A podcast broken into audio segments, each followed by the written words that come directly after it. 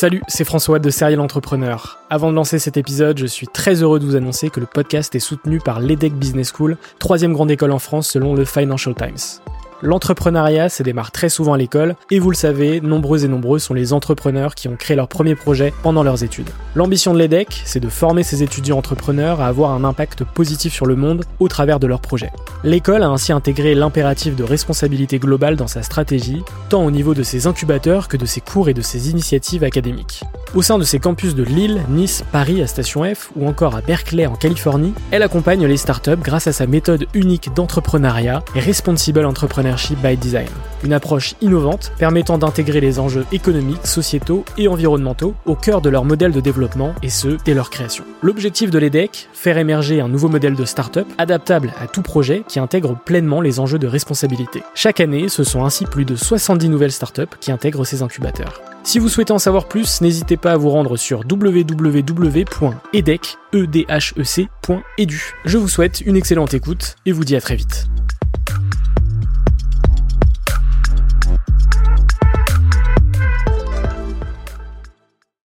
Bienvenue sur Serial Entrepreneur, le podcast des entrepreneurs.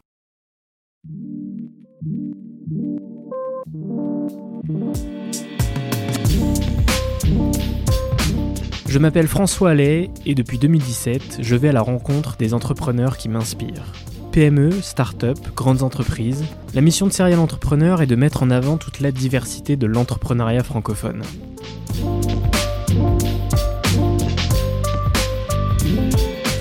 Bienvenue pour ce nouvel épisode, j'espère que vous allez bien. Vous écoutez une série en collaboration avec le Pool, la communauté French Tech de l'innovation à Rennes-Saint-Malo, dans laquelle vous allez retrouver 6 startups qui sont nées et qui se sont développées au sein du territoire brétilien. Pour ce troisième épisode, partez à la rencontre de Charles Vory, le cofondateur de Gaiago. Gaiago est né en 2014 pour répondre à l'enjeu de revitalisation des sols agricoles localement. Implantée à Saint-Malo, la startup a l'ambition de déployer sa vision et ses solutions à l'international. Pendant ces discussions, vous allez découvrir son parcours et ce qui l'a mené vers Gaiago, leur histoire, leurs grandes étapes et leur offre, comment le sol peut-il avoir un rôle majeur pour la régulation du climat, qu'est-ce qui stresse les plantes, l'impact de la pandémie sur leur business, tous les avantages d'innover à Saint-Malo quand on est une start-up. Avant de vous laisser avec cet échange, sachez que cet épisode est disponible intégralement en vidéo sur YouTube. N'hésitez pas à vous abonner sur votre plateforme favorite, à mettre 5 étoiles sur Apple Podcast et Spotify et à partager l'épisode à votre réseau. Encore un grand merci aux poules pour leur confiance pour cette série. Excellente écoute, prenez soin de vous et on se retrouve lundi prochain pour un nouvel épisode.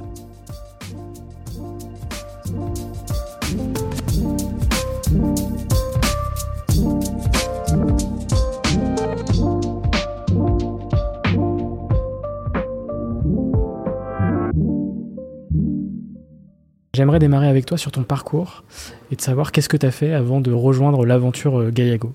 Ouais, alors déjà, bonjour à tous. Moi, je suis Charles, euh, je suis père de cinq enfants. Euh, J'habite à Saint-Lunaire, donc euh, sur la côte, un endroit plutôt sympa pour bosser. Et euh, moi, mon histoire a commencé euh, par des études d'agriculture. Je suis un, petit citadin. J'ai grandi à Versailles dans le 78, donc euh, rien à voir avec le monde agricole a priori.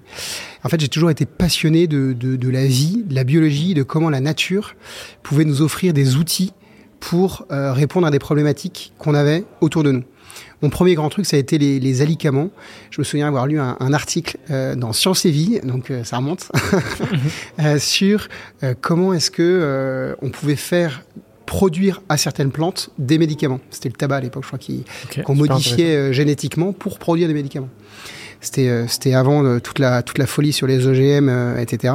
Sur laquelle on pourra revenir si ça t'intéresse. Mais vraiment de voir euh, que on pouvait utiliser la nature, faire produire à la nature des molécules qui pouvaient être utiles, euh, qui sont utiles. Et en fait, euh, bah, en creusant, euh, c'est le cas quotidiennement parce que la nature nous nourrit. Euh, euh, on fait pousser du blé, on fait pousser euh, tout un tas de, plantes qu'on mange. La nature nous, permet de nous vêtir. La plupart des vêtements qu'on a aujourd'hui, bah, c'est là de la laine qui pousse sur le dos des moutons, des textiles qui sont des textiles issus de coton, etc. Ça nous permet de boire. Un sol, ça filtre l'eau. Ah, donc j'ai découvert en fait ce qu'on appelle les services écosystémiques. Comment la nature permet en fait de, de, de faire, euh, de, de faire, euh, de, vivre tout simplement. Ouais, exactement. Et euh, moi, je, je pars de ce constat-là. Euh, petit je découvre ça, passionné de biologie, et je me dis, je vais faire des études de, de, de- dans ce domaine-là. Et puis, ce qui m'intéressait particulièrement, c'était l'agroalimentaire. Donc, euh, voilà, comment mieux nourrir le monde. Et, euh, et puis, j'ai je pense que j'étais un peu paresseux dans les études euh, et, euh, et du coup euh, j'ai- échoué à un pas de rentrer en prépa. Et du coup je me suis retrouvé dans une prépa intégrée euh, école d'ingénieur en agriculture et agroalimentaire à l'époque mais je me disais hors de question pour moi de faire de l'agriculture. C'est pas pour moi euh, mettre les bottes euh, voilà, c'est- pas mon truc. Et puis euh, voilà. Euh, je fais cette école en rêvant euh, première année d'école euh, je me souviens très bien d'une discussion avec, avec un prof qui me dit euh, première année d'école je, je, à la fin de la première année je me dis en fait euh, ça marchait hyper bien mais je me dis moi je me fais chier je vais refaire repartir en, prépa. Je vais refaire repostuler pour une, prépa parce qu'il y a que ça qui, qui permet etc et là je discute avec euh, avec un prof qui me dit mais écoute tu sais une école c'est pas ce que ça t'apporte c'est ce que, ce que toi tu peux lui apporter ce que toi tu peux en faire. Et du coup là je me suis dit ouais il a vraiment raison c'est pas tellement euh, l'histoire de gâcher euh, des années euh, et de refaire un truc euh, comme tout le monde a fait, euh, une prépa, un peu le- la voie royale. C'est vraiment qu'est-ce que je peux inventer moi, qu'est-ce que je pro proposer pour faire de cette école, faire de mon parcours, de mon cursus une réussite. Et donc euh, à la fin de à la fin de cette discussion, je me dis je sais ce que je vais faire. Moi je vais bosser en marketing chez Danone. C'était Très simple. c'est- c'était très clair, c'était écrit et c'était pas forcément euh, la voie euh, euh, rêvée pour y arriver, mais voilà, je me disais je, je vais le faire. Donc j'ai fait cette école d'ingénieur en agriculture. Euh, je finis faire faire un stage chez L'Oréal, juste à côté du marketing, en marketing production. Donc j'étais à la limite. Et une embauche chez L'Oréal euh, qui m'est proposée, que je, que je refuse à ce moment-là, pour me dire j'ai vraiment envie d'aller bosser chez Danone. Et donc je vais faire spécialiser sur le, sur le marketing. Donc je fais des études euh, dans une école de commerce, un troisième cycle, euh, voilà. Et stage en marketing chez Danone. Et puis premier boulot en marketing chez Danone. Donc euh, voilà, j'avais atteint euh, mon objectif Ouais, de, de première année d'école. C'était cool, assez rapidement. Euh, j'ai commencé à bosser chez, chez Danone à Prague, en République tchèque, pendant deux ans où j'étais chef de produit sur Actimel. Donc euh, Actimel, c'est déjà des probiotiques, euh, on Oui, en reparlera tout à l'heure, euh, des, des, des, des ferments, des, bactéries qui sont bonnes euh, pour l'intestin, comme, le peu- comme peuvent l'être certaines, certaines bactéries du yaourt, hein, tout simplement. Mais avec un marketing assez particulier, une mise en avant de ce type de, de bénéfices assez innovantes dans le domaine agroalimentaire à l'époque. J'ai bossé deux ans chez, chez avec une super expérience vraiment entrepreneuriale euh, au sens euh, petite structure. On était 50. Euh, responsabilité transversale de la prod jusqu'à la vente. Euh, et puis une vraie dimension euh, entrepreneuriale dans l'équipe. On travaillait tous ensemble pour un même but, faire croître les ventes. Euh, on travaillait avec des universités, on travaillait de manière vraiment très collaborative. Vraiment génial. Je... Mais il manquait quelque chose, il manquait un lien avec le terrain. Et donc là, je me dis, euh, bah, je parle pas très bien tchèque, je parlais suffisamment pour avoir une conversation euh, banale, mais pas dans un magasin, pas avec des consommateurs, pas avec des gens euh, de tous les jours. J'ai besoin de ce contact avec le terrain, donc je vais partir, je vais rentrer en France et je vais faire euh, quelques mois sur le terrain euh, avant de rentrer en marketing. Et donc, je, ce que je fais, euh, je deviens commercial en France, dans la zone sud France, donc Côte d'Azur au début. Toujours chez Danone. Toujours chez Danone, ouais, toujours chez Danone. Sud France, puis Périgueux après, pendant trois, pendant trois mois chez, à Périgueux. Et je me souviens très bien de ce moment où euh, voilà, j'avais fait mes, mes classes euh, sur le terrain, j'étais content, ça se passait bien. Euh, et j'avais envie de rentrer en- aussi, je m'étais dit, voilà, c'était un- une étape temporaire, c'est ce qui m'avait été euh, vendu. Euh, et donc je me dis, bah, je vais, voilà, il est temps de, remonter maintenant au siège et faire ce que, ce que j'ai envie de faire, c'est-à-dire du marketing. Et là, euh, ça traînait, ça traînait, comme souvent dans ces grosses structures. euh, voilà, on, on était, j'étais un peu, un peu oublié euh, sur le terrain. Euh, et là, coup de téléphone, je me souviens très bien dans un, sur un parking de supermarché de, Périgueux. Euh, coup de téléphone d'une ancienne euh, collaboratrice avec qui je travaillais quand j'étais à Prague, qui me dit Est-ce que tu as envie de partir On cherche un homme qui connaisse le produit Actimel pour partir en Arabie Saoudite. Est-ce que ça t'intéresse? Alors là, ni une ni deux, je dis oui. Et donc je me suis retrouvé euh, trois semaines après dans un avion euh, pour partir à Riyad, euh, découvrir une nouvelle culture et vivre presque un an en Arabie Saoudite, découvrir le, enfin, relancer le produit Actimel. Tu été un vrai, un vrai globe-trotter hein, entre la République tchèque et l'Arabie Saoudite. C'était des débuts, des débuts professionnels assez, assez mouvementés en termes géographiques, mais très intéressants. Découverte de cultures extraordinairement différentes. Euh, découvert des façons de travailler aussi euh, très très différentes. Parce que là c'était encore une autre forme d'entrepreneuriat avec une, une, une, culture saoudienne qui est aussi euh, compliquée à, à, percer quand on vient euh, quand on connaît pas du tout ce, ce sujet-là. Et puis relancer Actimel qui est un petit une, un petit flacon d'un lait fermenté relancer ça dans un pays où ils sont habitués à avoir des litres de kéfir qui sont des immenses bouteilles de 5 litres mm. de lait fermenté donc comment est-ce que tu différencier le produit, comment est-ce que tu l'adaptes au goût euh, local, parce qu'il faut savoir que la recette euh, Actimel était euh, aussi adaptée en fonction des goûts locaux.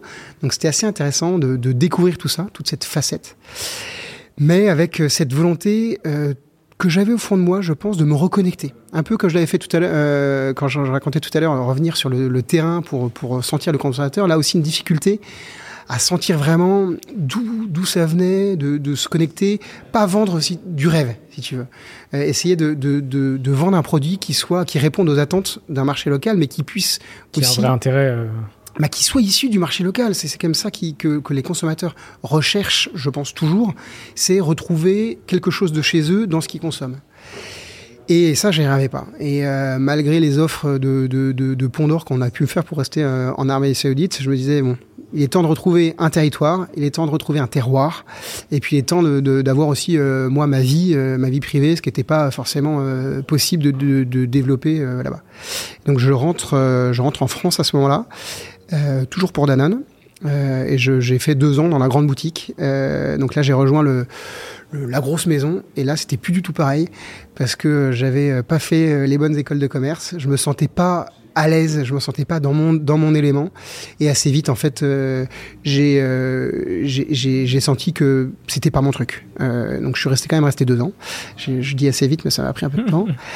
deux ans c'est rapide. ouais mais ça, ça passe vite. Mais, euh, voilà. Et euh, après après avoir cherché un peu à me raccrocher à certains projets que pouvait faire Danone etc. Je me je sentais que j'étais attiré par un truc c'était revenir à des racines revenir aux sources de l'agroalimentaire, savoir comment tout ça a été fabriqué, tout ce qui a été produit. Donc, je me disais bien qu'on ne pouvait pas vendre que le bénéfice du produit. Il fallait vendre euh, toute la, la, chaîne toute la façon dont euh, le yaourt euh, ou le produit euh, plaisir était, fabriqué. À l'époque, je travaillais avec l'usine du Mollet Litry qui est Normandie, une petite usine. Et en fait, j'ai travaillé sur un projet pour remettre des productions dans cette usine qui menaçait de fermer parce que parce qu'il n'y avait plus assez de, ventes de produits. J'ai découvert en fait tout cet écosystème qui vivait autour de la vente d'un produit agroalimentaire. Il y avait tout cet écosystème de production, d'usine, mais aussi du coup des agriculteurs qui livraient l'usine. Et puis, euh, euh, vit, quoi. C'est tout un tissu économique qui se déploie grâce à une activité ou à une marque. Donc c'est quand même assez extraordinaire. Et j'ai rejoint euh, du coup un cabinet de conseil en stratégie sur les questions environnementales. C'est là que j'ai été piqué aux questions d'impact pour me dire voilà comment tout ça est fabriqué, comment tout ça est produit. cabinet de conseil qui m'a permis de découvrir l'envers du décor euh, le monde des coopératives agricoles, le monde euh, des agriculteurs, et de se dire, euh, il y a une transition profonde qui est en train de s'opérer sur la façon dont on fait pousser les plantes, la façon dont on les protège, la façon dont on les nourrit, et donc la façon dont on va nourrir le monde. Et donc je reviens à ma, phrase de tout à l'heure, mieux nourrir le monde, voilà, c'était comment est-ce qu'on peut mieux nourrir le monde, mais à partir de la racine, en repartant du début, en repartant de la plante, la façon dont on fait pousser les plantes. Donc ça, je travaille pendant sept ans-là à des projets super de monter un fonds d'investissement, le premier fonds d'investissement euh, clean tech européen, euh, et donc le premier investissement dans une boîte dont on parlera tout à l'heure si, ça t'intéresse, qui est basée à Saint-Malo. Euh, et puis, puis au bout de sept ans de conseil, je me dis il est temps de, prendre un peu les rênes, de faire plus que conseiller, mais de, de, de prendre l'opérationnel. Et donc là, on m'a proposé de rejoindre ma première expérience que je qualifie d'entrepreneuriat, c'est de reprendre en fait d'être le premier salarié d'une structure associative qui était une fédération d'industriels dans le monde du biocontrôle. Donc le biocontrôle, c'est la protection naturelle des plantes. Euh, et donc il y avait tout sur le papier, euh, des statuts, euh, quelques adhérents, mais tout restait à construire. Il n'y avait pas de bureau, il n'y avait pas d'activité, ou très peu. Et donc pendant deux ans, à Paris, j'ai tout monté euh, de zéro jusqu'à devenir une, association référence, parce qu'aujourd'hui, euh, chaque année, il y a un congrès de cette association et euh, le ministre de l'Agriculture vient euh, au congrès de cette association. Donc on a vraiment construit quelque chose assez rapidement, pris une position assez rapidement forte sur ce sujet de la protection naturelle des plantes. Donc encore une fois, produire autrement, mieux nourrir le monde, être capable de produire de façon plus respectueuse de l'environnement notamment. Donc une, une, première partie de ton parcours plutôt axé intrapreneuriat. Exactement. Au sein de, de, Danone notamment, et ensuite là tu te lances ouais. euh, sur de l'entrepreneuriat. Là je me lance, et puis euh, arrêter d'en lancer parce qu'au bout de deux ans, donc deux ans intenses, hein, deux ans on a vraiment euh, on est passé de euh, non existant à euh, interviewer sur TF1, sur France Info, euh, à rencontrer les députés, les ministres, je vais pas dire de façon hebdomadaire, mais, mais de façon au moins mensuelle, pour travailler sur des projets de transformation globale de l'agriculture. Donc vraiment très très intense. et là, je, petite crise que je, je qualifierais de grosse déprime ou mini burn-out. Je voudrais pas euh, être euh, euh, trop précis médicalement parce que je ne sais pas ce que c'était, mais en tout cas, je me sentais vraiment plus du tout dans mon élément, vidé. J'arrivais plus à bosser et c'était c'était vraiment dur. Et donc j'ai quitté, je me suis dit qu'il fallait que je quitte Paris. À ce moment-là, j'avais un enfant, on attendait le deuxième avec ma femme, et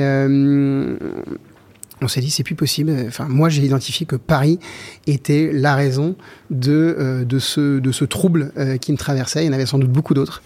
Euh, toujours est-il que je me suis je me suis je me suis retourné vers vers un de mes adhérents à l'époque qui s'appelait Goemar et qui est basé à Saint-Malo et qui avait un poste à pourvoir. Et donc j'ai j'ai rejoint Goemar en tant que responsable marketing sur une catégorie de produits, les biostimulants.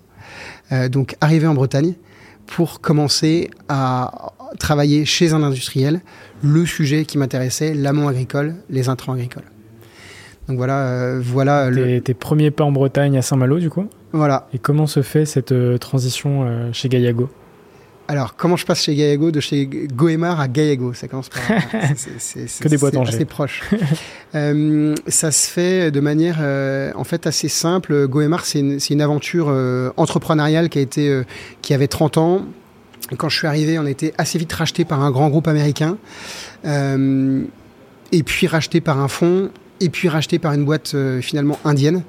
Donc aujourd'hui, Goemar, ça appartient au groupe UPL, qui est un gros groupe, euh, on va dire, des intrants, euh, phyto et euh, biosolutions indiens.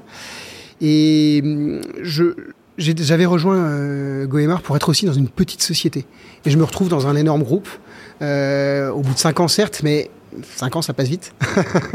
et du coup, je me dis, j'ai besoin d'autre chose, j'ai envie d'avoir les rênes. Tout à l'heure, c'était la raison de, ma prise de fonction à l'IBMA.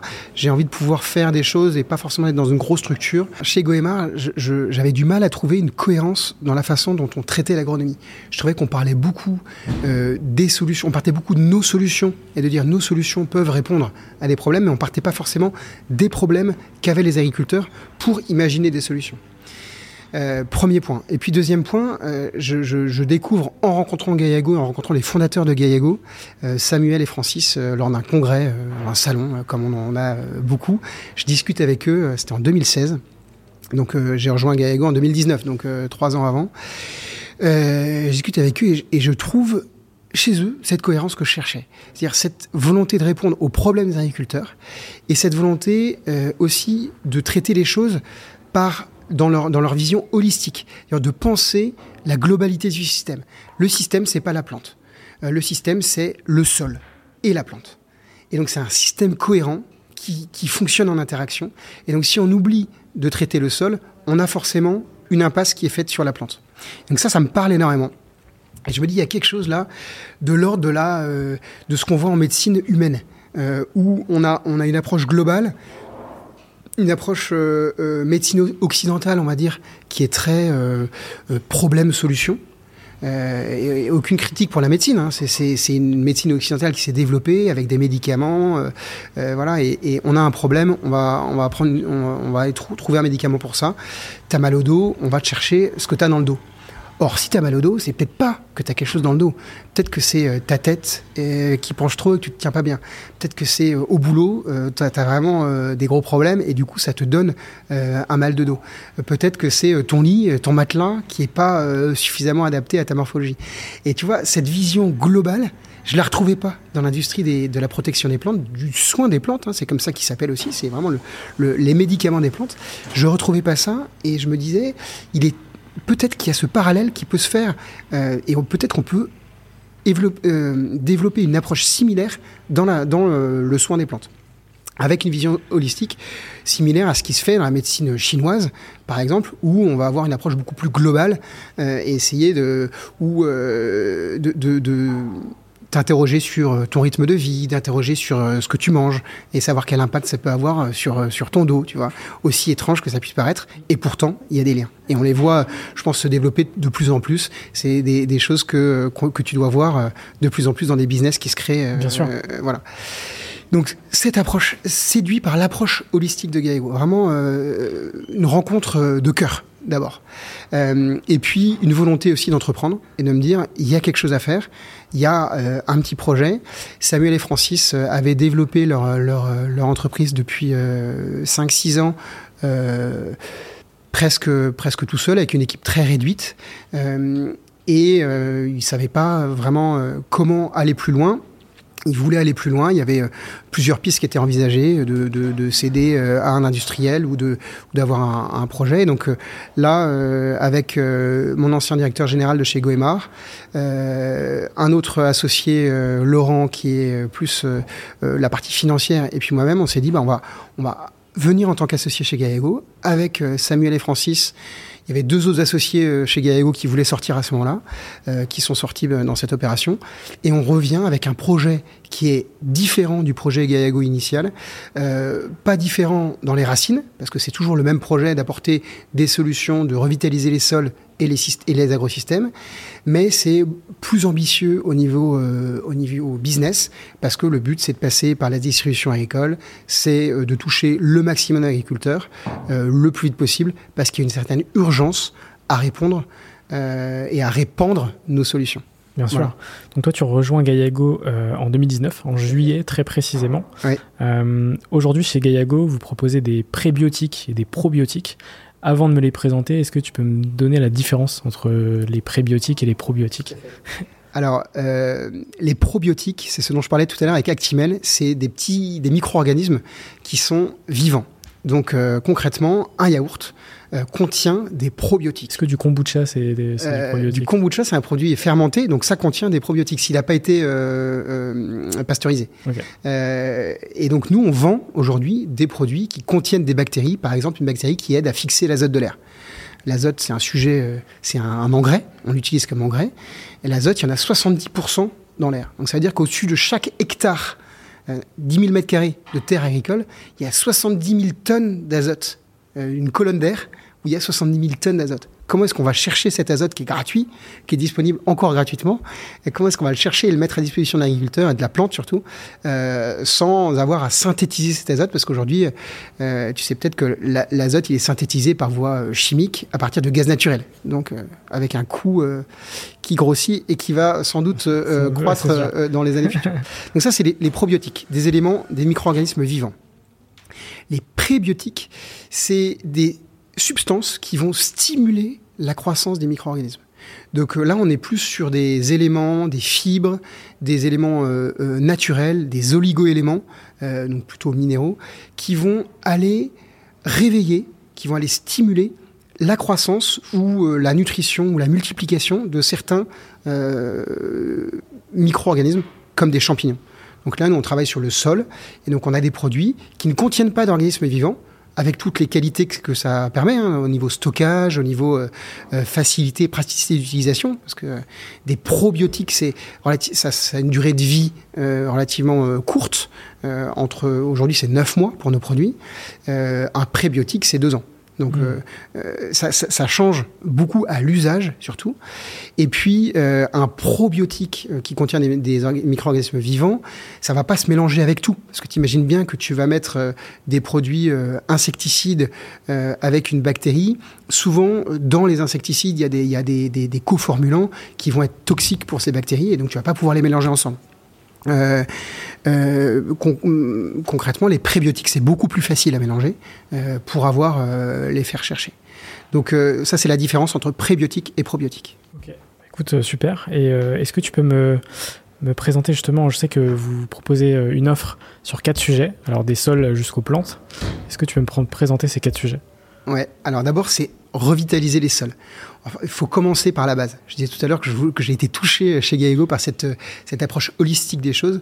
Je pense que euh, le sol, c'est le grand oublié euh, des 50 dernières années en agriculture. Donc il faut le remettre au cœur. Il faut partir des sols, tout part des sols. Et donc comment est-ce qu'on redonne vie à ces sols qui ont été pas mal abîmés et comment est-ce qu'on en prend soin?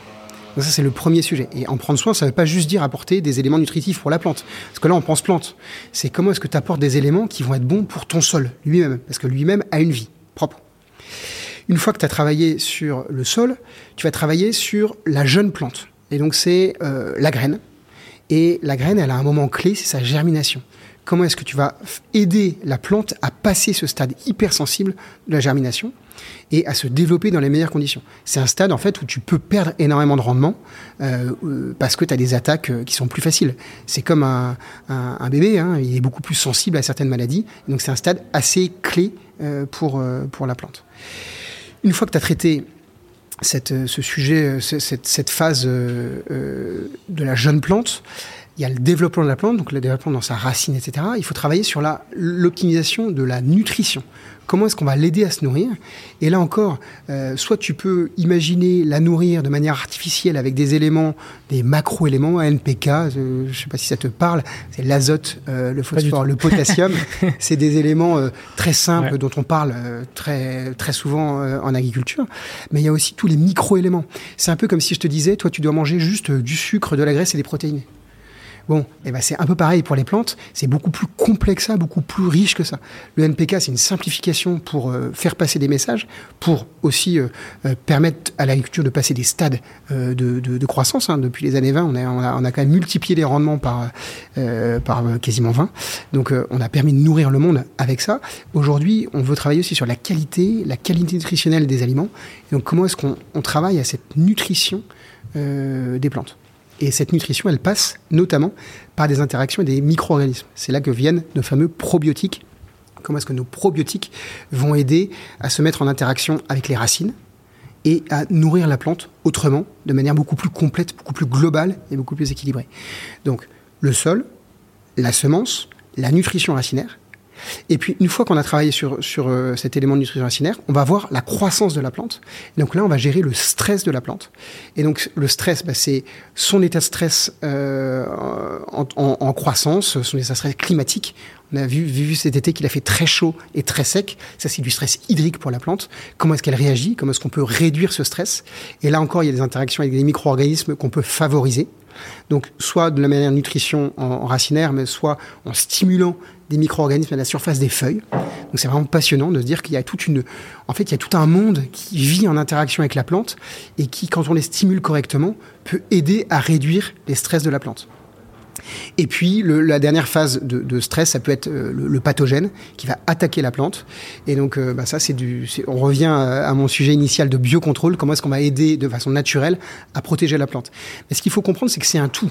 Si t'as pas travaillé avant sur ton sol, sur la, phase euh, initiale de la plante, sur la nutrition racinaire, le biocontrôle, tu pourras l'utiliser autant que tu veux. Ce sera toujours trop tard parce qu'en fait, tu as un gap qui est trop important. Tu vas jamais réussir à rattraper le déficit. Et donc, ta plante, elle va attaquer, elle va être attaquée, elle ne sera pas assez forte pour résister. Concrètement, je vais prendre un exemple, un parallèle avec la santé humaine, j'aime bien ça. T'es es crevé, tu sors de euh, six mois de boulot intense, t'as pas vu le jour, euh, tu t'as mangé euh, que du McDo et bu du Coca toute la journée, tu vas tomber malade beaucoup plus facilement et de manière beaucoup plus répétée parce que t'as pas tes défenses qui sont là. En revanche, si tu fais du sport, si tu sors, si tu as un rythme de vie équilibré, si tu te nourris correctement, et ben là, tu vas être beaucoup plus résistant et tu vas peut-être tomber malade aussi avec la grippe, mais tu vas te rattraper beaucoup plus vite. Et typiquement, là, avec euh, une huile essentielle bien dosée, avec un peu de repos, avec euh, un bon grog, tu vas pouvoir te retaper beaucoup plus rapidement sans forcément aller chercher les antibiotiques qui ont été nécessaires dans, la première, dans le premier cas où tu étais HS. Voilà, donc c'est comment est-ce qu'on parvient à équilibrer un système pour pas que la plante soit hors service et du coup hypersensible aux maladies. Comment est-ce qu'on arrive à lui donner toute cette euh, cohérence avant pour que quand la maladie arrive, quand le ravageur arrive, elle soit beaucoup plus résistante naturellement.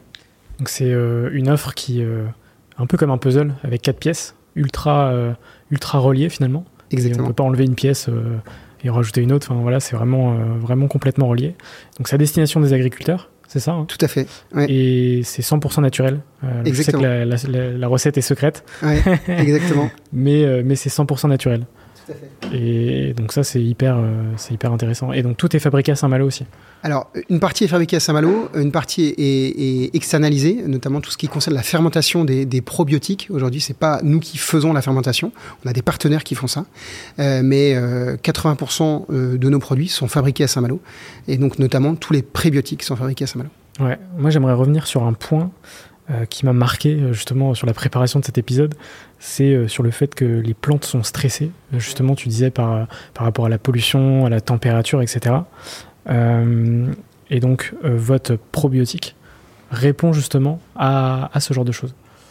Alors c'est plutôt un prébiotique, qui va travailler sur, sur, le, sur le stress de la plante. C'est un produit qu'on appelle le stimulus, qui va permettre de stimuler la, la, microfaune qui est à la surface de la plante. On appelle ça la philosphère. Donc en fait, sur la feuille, tu as toute une des colonies de bactéries, de levures, même de champignons qui vivent, qui se développent en symbiose avec la plante et qui vont aider la plante à se nourrir, qui vont lui apporter des éléments, à capter un peu d'azote de l'air pour le donner à travers la feuille à la plante, qui vont aider la, plante à se protéger, par exemple en créant des biofilms. Donc euh, voilà, mais comme de la même manière que nous on a ça sur notre peau. Hein. Euh, et donc en stimulant ces micro-organismes, on arrive à favoriser la protection, la nutrition, le bon état de la plante. Et donc, à réduire le stress. À réduire, plus exactement, tu vas pas réduire le stress, tu vas réduire la sensibilité au stress de ta plante. Et donc, c'est ça la, façon dont on fonctionne avec notre prébiotique pour travailler sur ce stress. Et ce qu'on est en train de mesurer aujourd'hui avec des universités, avec des instituts de recherche, c'est comment ça fonctionne. Quel, sur quel euh, euh, procédé ou quel, euh, on appelle ça pathway en anglais, biologique, on vient agir pour réduire le stress ressenti par la plante. Ouais. Et comme tu dis, euh, c'est un tout, c'est-à-dire que si le sol euh, n'est pas en bonne forme, etc., bah forcément ça va pas fonctionner. Ah bah, c'est certain que une plante euh, qui serait dans un sol absolument euh, euh lessivé, euh, où il n'y a aucun élément nutritionnel, etc., tu peux stimuler autant que tu veux la, la ça, ça sert à rien. C'est-à-dire que c'est, bah je reprends l'exemple de, de, toi, mal nourri, fatigué, etc. Tu peux prendre toutes les vitamines que tu veux, ça sert à rien. C'est pas, il n'y a pas que les vitamines. Il y a une vision vraiment globale. voilà, si, si, si tu te bouges pas, si tu vas pas te mettre au soleil, bah, il y a des vitamines que tu peux pas juste ingérer, que tu as besoin du, tu sais, pour la vitamine je crois que c'est la vitamine K, tu as besoin du soleil pour synthétiser cette vitamine-là. Donc, c'est encore une fois, c'est une façon très globale une façon globale d'approcher les choses. Je pense que c'est un peu l'enjeu, moi c'est l'enjeu que je vois pour euh, le 21e siècle, c'est de sortir de, de, de ces 19e, euh, 20e siècles qui ont été des siècles de la simplicité, de la simplification. On a eu la chimie, et la chimie notamment issue du pétrole, qui nous a beaucoup aidé, et il euh, n'y a pas de critique là-dessus. Ça a été une époque de notre vie euh, assez formidable, où on a pu euh, construire tout ce qui nous environne, on a pu produire suffisamment à, manger pour nourrir le monde. Aujourd'hui, on doit rentrer dans cette époque de la complexité, de la gestion de la complexité. Comment est-ce que on fait en sorte de ne pas penser solution unique, silver bullet en anglais, ça n'existe pas. En revanche, c'est des bouquets de solutions, et c'est des approches beaucoup plus globales et holistiques. Ok, j'aimerais revenir sur un peu les grandes étapes de Gaiago et notamment euh, la pandémie euh, qu'on connaît tous, euh, qui est intervenue en 2020. Et j'aimerais savoir quel a été l'impact de cette pandémie sur, sur votre business. Carrément. Alors, tu vois, comme tu le disais tout à l'heure, on reprend, on reprend Gaiago, on, relance le, le, projet Gaiago en juillet 2019 le temps que le temps qu'on se mette vraiment euh, dans les starting blocks, etc. Euh, on arrive assez vite en, décembre 2019. Euh, et là, on avait de par le réseau de, de, Jean-Pierre, euh, euh, qui était le, PDG, euh, pas mal de, de, contacts avec des investisseurs, etc. Des choses assez sérieuses qui avançaient bien. Et puis février, février ou mars 2020, le choc du Covid, sidération pour tout le monde. On avait des, des LOI qui allaient être signés pour faire notre première levée de fonds et pour se déployer. Et là, euh, les investisseurs qui nous appellent, euh, trois jours après l'annonce euh, du confinement, on lève le crayon, on arrête et on n'investira pas chez vous. Gros choc chez nous. Je me souviens très bien de la réunion de crise entre les associés. On se dit qu'est-ce qu'on fait Est-ce qu'on abandonne tout ici ou est-ce qu'on continue Comment comment on avance quoi et on avait recruté, on avait commencé à recruter quelques employés. Enfin, on était lancé. On était donc c'était un peu un, un, espèce de faux départ. Puis en fait, on s'est dit mais il n'y a aucune raison euh, de, s'arrêter. D'une part parce qu'on est quand même, euh, on est chanceux, on est en France et on a vu que l'État réagissait très rapidement avec, euh, par exemple, les PGE, prêts garantis par l'État, pour continuer, permettre aux, entreprises de continuer à vivre et, à accélérer. Donc on a bénéficié de ça, bien sûr. Et puis, on sentait qu'il y avait un vrai intérêt aussi pour nos produits, que le marché était là. Et donc, il était temps d'y aller. Euh, il n'était pas, euh, fallait pas baisser les bras, fallait pas se mettre en mode coquille euh, pour deux ans en attendant que le vent passe. Il fallait vraiment continuer à déployer les voiles. Et donc nous, la pandémie, ça a été à la fois un gros choc et à la fois une grosse révélation. On s'est dit, en fait, on va faire les choses autrement. Et donc nos 30 premiers collaborateurs, on les a recrutés en visio, sans les avoir jamais vus. Et ça, je peux te dire que pour recruter des commerciaux sur le terrain en visio sans les avoir jamais vus, c'est c'est vraiment euh, très difficile et c'est des gars extraordinaires. C'est aujourd'hui des gars qui ont euh, construit Gaillago, qui ont euh, construit Gaillago dans leur terrain. nous, chez, les, chez nous, les commerciaux, on les appelle des responsables de territoire. ils ont eu un petit nom avant qui était ingénieur des sols vivants. Ça, c'était un, un, côté très technique parce qu'on pensait au début qu'il fallait être très technique. Et puis aujourd'hui, on se dit, mais c'est des vrais responsables de territoire. C'est des gens qui construisent l'approche de Gallego dans le territoire. Donc c'est pas juste des commerciaux, des gens qui ont cette vision globale, cette, cette approche holistique, parce que encore une fois, la vente c'est la même manière, la même chose. C'est pas juste un vendeur, c'est du marketing, c'est de la finance, c'est de l'influence, c'est euh, de la structuration des équipes, etc. Et c'est nos responsables de territoire qui vont coordonner ça, piloter ça, bien sûr avec des coachs euh, au niveau régional. Donc euh, les responsables de territoire, ils sont à l'échelle de leur département, puis tu as des coachs qui viennent là, qui accompagnent ça, qui accompagnent plusieurs responsables de territoire pour les aider à grandir, les aider à, à, à se développer, parce que souvent les responsables de territoire qu'on embauche, c'est des jeunes euh, qui sortent d'école. Donc ils sont très jeunes, on leur donne des grosses responsabilités.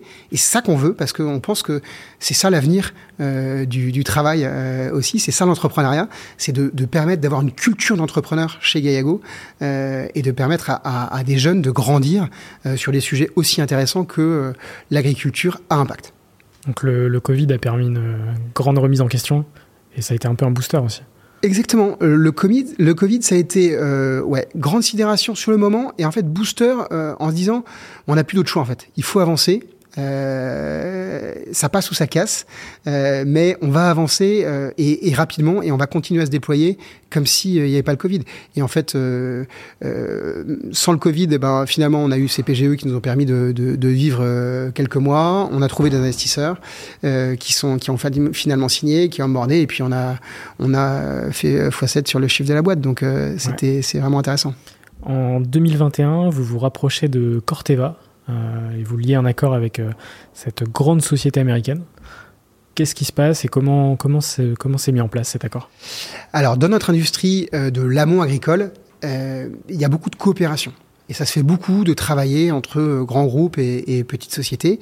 Corteva, c'est la fusion de Dow Chemicals et Dupont, Dupont de Nemours, donc les branches agri, agricoles de ces, de ces deux grands groupes. Et euh, c'était un groupe relativement jeune. Euh, et il se trouve que j'avais euh, plusieurs ex-collègues euh, de chez Goemar qui étaient partis chez Corteva. Euh, à l'époque. Et donc du coup, euh, on se rapproche, on discute. Euh, je leur dis, j'ai une approche sur le, une, des produits sur le sol, j'ai des, des, des probiotiques, et puis on travaille aussi des solutions innovantes sur le biocontrôle. Comment est-ce qu'on peut discuter, etc.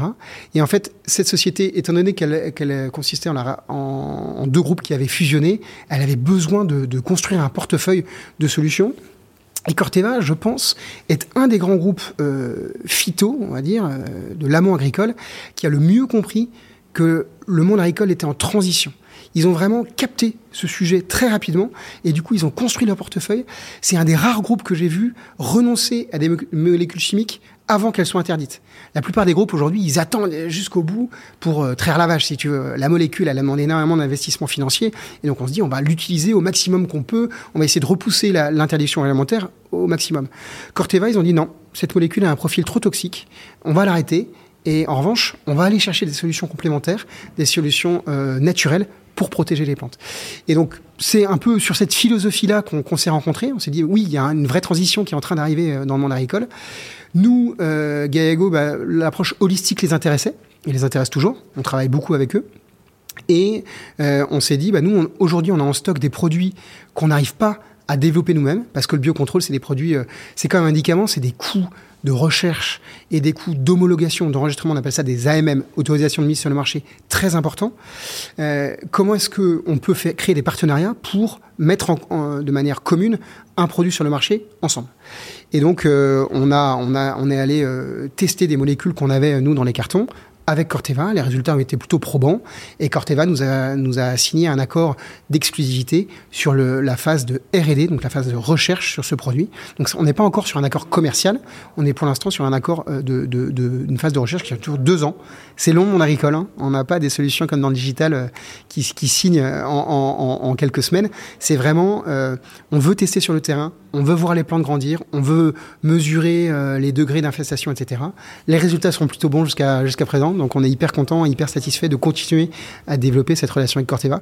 Mais euh, on trouve énormément de richesse à, travailler avec des grands groupes et euh, nous, euh, petites sociétés. Il y a, une vraie synergie. On leur apporte cette agilité, cette façon de penser un peu différemment et ils nous apportent toute leur puissance, leur capacité de recherche et demain de mise en marché. Aujourd'hui, Gaillago, l'offre est disponible en France et dans d'autres pays? Alors aujourd'hui, on vend dans une dizaine de pays en Europe. Mmh. Euh, donc on vend, euh, on a des fi une filiale en Allemagne, on a une filiale en Pologne, en République tchèque. Euh, en Angleterre, on a, on a un business manager qui est arrivé. on vend un peu en Italie, on vend un peu, un peu en Espagne, au Portugal. Donc on se développe euh, doucement. Ce qui est hyper important, c'est qu'on le fait pas tout seul. On le fait avec des partenaires, euh, des partenaires distributeurs. Et on va pas vendre en direct à l'agriculteur. On le vend avec la distribution agricole qui a une grosse ex expérience pardon, de la mise en marché. On est vraiment sur des partenaires qui nous aident à mettre en marché ces produits. C'est pas juste des logisticiens qui vont prendre le produit et le transférer chez l'agriculteur. C'est des distributeurs qui vont accompagner la mise en marché du produit expliquer comment le produit fonctionne aux agriculteurs et faire tout ce travail technique de, de, de recommandation auprès des utilisateurs finaux que sont les agriculteurs. Donc ça, c'est ça, c'est très important. C'est notre modèle et on le passe. On, on a ce modèle comme Corteva, hein, comme Corteva peut l'avoir ou d'autres sociétés euh, dans le monde agricole. Euh, on passe par la distribution dans tous les pays dans lesquels on est. Est-ce que tu peux me donner quelques chiffres euh, sur Gaillago? Pas forcément financiers, mais plutôt aujourd'hui, vous êtes combien chez Gaillago, par exemple? Aujourd'hui, on est 90 chez Gaillago. Euh, on était 5 en, en juin 2019. Donc, euh, grosse, gros recrutement. Ouais. aujourd'hui, on vend dans, dans 10 pays en Europe. donc, c'est intéressant. Combien, Et puis, combien de clients Et on a plus d'une centaine de, de distributeurs ouais. clients parmi les plus gros en Europe. Euh, donc très intéressant aussi. Puis il y a un chiffre qui sort un peu de, de, de l'ordinaire, mais qui va, qui, va, qui va faire parler, j'espère, on pourra en parler après. C'est euh, 3 tonnes d'équivalent CO2 par hectare et par an. C'est ce qu'un sol vivant est capable de capter en carbone. C'est peut-être que l'enjeu le, de réduire les émissions, de réduire la teneur en CO2 de l'atmosphère, c'est un enjeu euh, vital pour la planète, vital pour nous. Euh, et aujourd'hui, on a démontré avec un programme de recherche qu'on était capable d'accélérer le stockage de carbone euh, par la revitalisation des sols. Donc, tu remets ton sol en état, tu le fais vivre grâce à nos prébiotiques, et ton, stock, ton sol stocke du carbone de façon nette. Et on, est même allé jusqu'à trouver une façon de rémunérer l'agriculteur pour ce service rendu à la planète. L'agriculteur stocke du carbone dans ses sols, tout en le cultivant, tout en produisant, et donc on va développer tout un système avec des mécanismes de crédit carbone pour que l'argent des crédits carbone puisse revenir à l'agriculteur et du coup favoriser, accélérer la revitalisation des sols. Donc on peut économiser des tonnes de carbone euh, en partant des, sols on peut même stocker des, des tonnes de carbone ouais. euh, en partant des sols, en revitalisant les sols. Tout à fait. Super intéressant. Et c'est quoi les objectifs futurs pour Gallego Les objectifs futurs, c'est ce carbone, justement, et devenir un, des leaders euh, de la revitalisation des sols et euh, d'accélérer la revitalisation des sols grâce aux revenus carbone. L'objectif futur, c'est de, de, mettre sur le marché des solutions pour réduire la dépendance à des engrais azotés, par exemple. On en parlait tout à l'heure, hein, le coût de ces engrais va exploser et continuer à exploser. Et donc, comment est-ce qu'on peut réduire cette dépendance? Ça ne veut pas dire, attention, ça ne veut pas dire passer de 100% euh, à 0%. Bien sûr. Ça veut dire réduire fortement euh, la nécessité de consommer euh, autant d'engrais. Et puis, c'est d'apporter des solutions innovantes à nos partenaires industriels pour répondre à leurs problématiques de protection naturelle, pour répondre à leurs problématiques de fertilisation naturelle ou de réduction du stress des plantes. Ok, super, super intéressant. Euh, j'ai pas mal appris euh, sur pas mal de sujets. Euh, on va pouvoir passer à la partie territoire, qui est la partie justement dédiée aux poules et à l'écosystème. la première question, c'est quels sont les avantages d'être à Saint-Malo pour innover pour une start-up? Honnêtement, qui n'a pas envie de venir habiter Saint-Malo et de bosser dans une super boîte. Les gens qui connaissent pas ça. en plus, c'est la route du Rhum en ce moment, donc euh, venez à Saint-Malo, c'est plutôt sympa.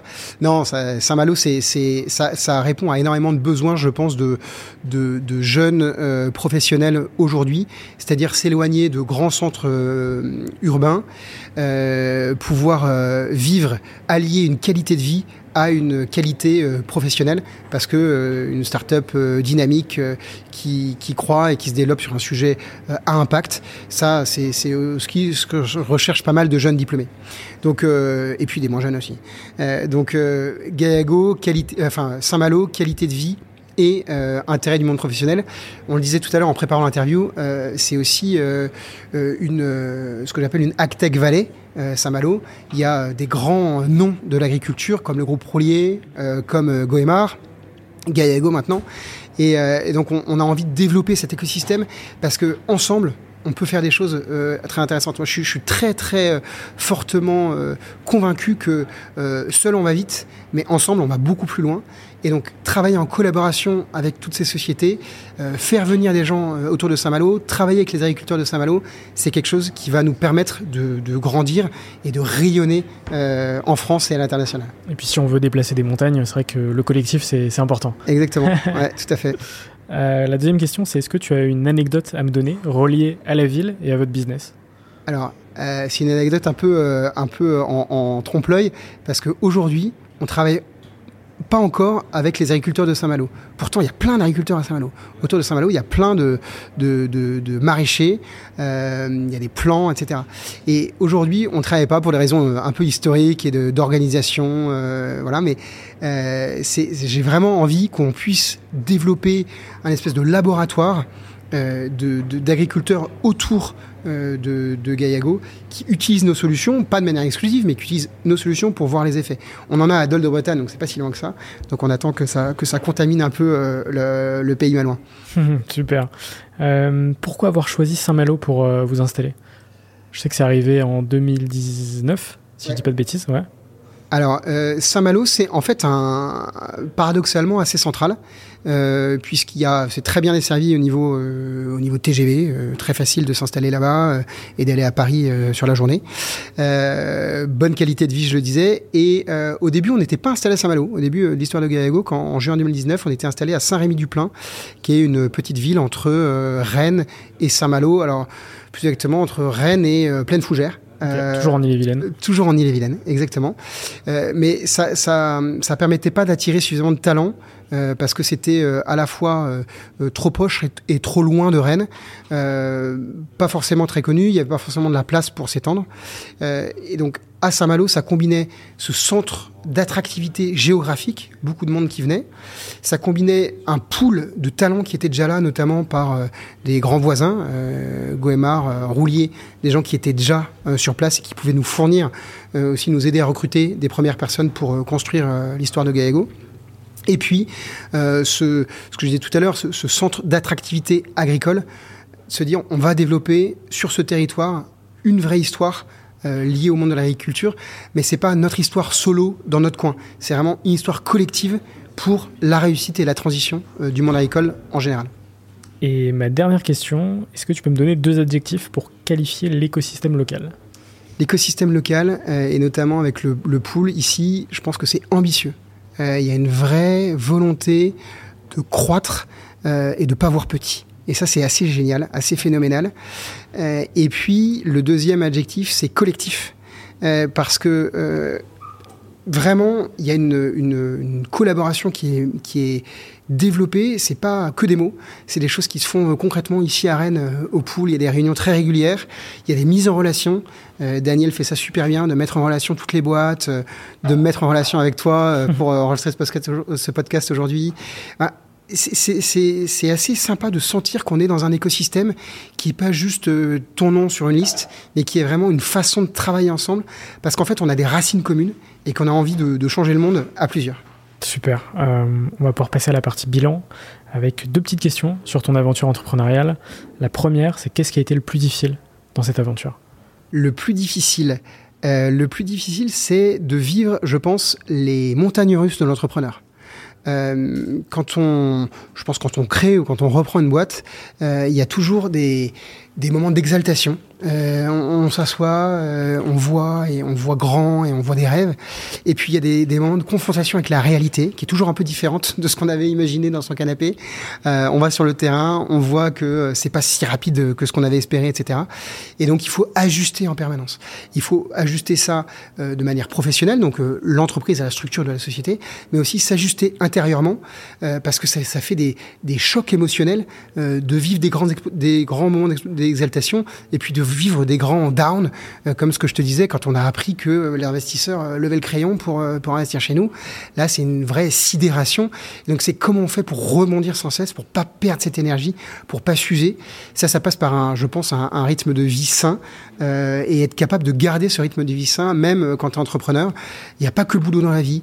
voilà, il faut savoir trouver ses ressources, trouver ce que ce qui te ressource vraiment pour euh, pas euh, passer sa vie au boulot et jamais déconnecter, euh, mais pour autant, quand tu es au boulot, être pleinement dedans, répondre vite et faire les choses de manière, de manière professionnelle. Ouais, c'est clair que c'est super important. Et ma deuxième question, c'est de quoi es-tu le plus fier aujourd'hui avec Gaiago Moi, je suis plus fier des personnes qu'on a recrutées, parce que je pense qu'une entreprise, c'est c'est avant tout une aventure humaine. et on a recruté des des gens qui sont des talents euh, dans le dans le dans l'écosystème euh, agricole. Aujourd'hui, euh, des talents qu'on nous envie.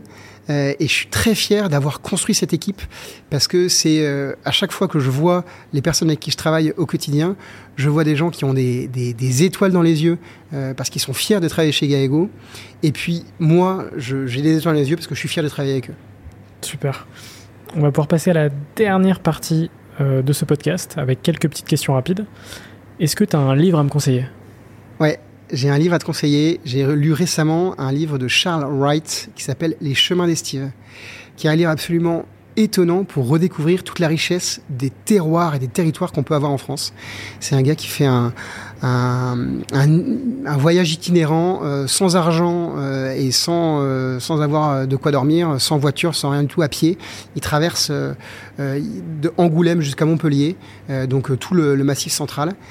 Et c'est sublim, sublimement écrit et puis très très ça donne envie d'aller marcher, de, de, de, voir la nature, de sentir le territoire, de discuter avec des agriculteurs, des gens qui vivent euh, la vraie vie, de sortir un peu derrière nos écrans et d'aller se confronter à ce qui se mhm. passe vraiment sur le terrain. Exactement, toujours relié euh, à l'agriculture. Ouais, un peu, ouais. Est-ce que tu as un film ou une série à me conseiller? Euh, J'ai récemment vu un documentaire sur Carlos Ghosn. Euh, qui est un documentaire sorti sur Netflix. Euh, et j'ai trouvé ce documentaire assez justement posé. Euh, j'ai trouvé qu'en fait, sous des aspects, on peut aimer ou, détester le personnage. Je pense que ça, c'est un peu le, média, le côté média, clivant. Le documentaire est assez équilibré, il présente un peu les deux facettes de la personne. Mais on voit surtout que c'est un mec qui sait défoncé pour sa société, qui a vraiment voulu porter et qui a transformé, réussi à, faire d'une boîte qui était euh, quand même euh, un peu à la traîne sur le marché mondial, un acteur euh, leader sur tout un tas de segments. Et donc je pense que je je bosse pas chez Renault, j'ai pas d'amis qui bossent chez Renault, mais euh, il, a marqué de son empreinte euh, cette société euh, pour beaucoup de positifs, je pense. J'ai beaucoup aimé euh, justement ces, ces, ces, ces, façons de voir de ce qui est facile et ce qui est fascinant, et puis ce qui a l'air d'être plus difficile et, et, forcément qui va avec la croissance d'une entreprise, avec des alliances qu'on fait, etc. C'est jamais facile de naviguer là-dedans, euh, et c'est intéressant de voir comment des, des grands patrons très inspirants s'en sont sortis. Je me le note dans, dans mes recos. comme, il est, comme, il est, sorti de, de, du Japon euh, dans une caisse à, à, musique, ça donne aussi des idées. Si oui, un jour, il y a moyen de faire des séries Netflix.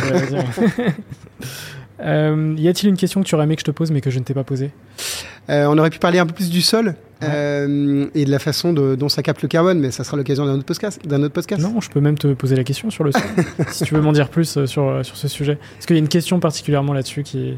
En fait, la question c'est comment est-ce que le sol euh, peut être un, peut jouer un rôle majeur aujourd'hui euh, pour la régulation du climat? Si tu me poses cette question, je te répondrai. Tu peux y répondre maintenant. Qu'aujourd'hui, le sol, c'est le deuxième puits de carbone euh, au monde, après l'océan. Donc on, on, on, pense toujours réduction des émissions de carbone, mais réduction des émissions, ça reste des émissions. On va continuer à polluer. On va mettre du CO2 dans l'atmosphère. Euh, Aujourd'hui, le sol, c'est une, façon d'enlever du carbone de l'atmosphère de le stocker de façon très stable pour des centaines d'années. Et de façon totalement naturelle en plus. Tout en revitalisant les sols, en redonnant de la fertilité, donc euh, des, niveaux de rendement ou des stabilités de rendement euh, pour, les agriculteurs, c'est important, tout en permettant de régénérer le cycle de l'eau, c'est hyper important aussi, hein, tout en améliorant la biodiversité et tout en améliorant la vie des agriculteurs et donc le tissu économique local. Donc la boucle est bouclée en travaillant du sol, en partant de la base, on arrive à avoir un impact tellement global, tellement holistique, que aujourd'hui, pour moi, le sol, c'est le sujet sur lequel il faut travailler. Il faut repartir de la base, repartir du sol et voir comment cette, euh, substance, a priori euh, inintéressante, euh, à laquelle on ne pense pas forcément spontanément, est en fait une source de richesse énorme et une source, une solution pour répondre à tous les challenges que la planète doit relever. On en a un peu parlé quand même sur les résultats aussi des, des 3 tonnes de CO2, ouais, etc. Fait, je, Mais c'est un bon rappel, tu vois, en fin d'épisode, de dire, OK, ce qui est ultra important, c'est justement les sols, et grâce au sol, on peut, euh, on peut réduire euh, énormément euh, notre consommation de CO2. Carrément. Donc, donc super intéressant. Et ma dernière question, c'est quoi pour toi un entrepreneur?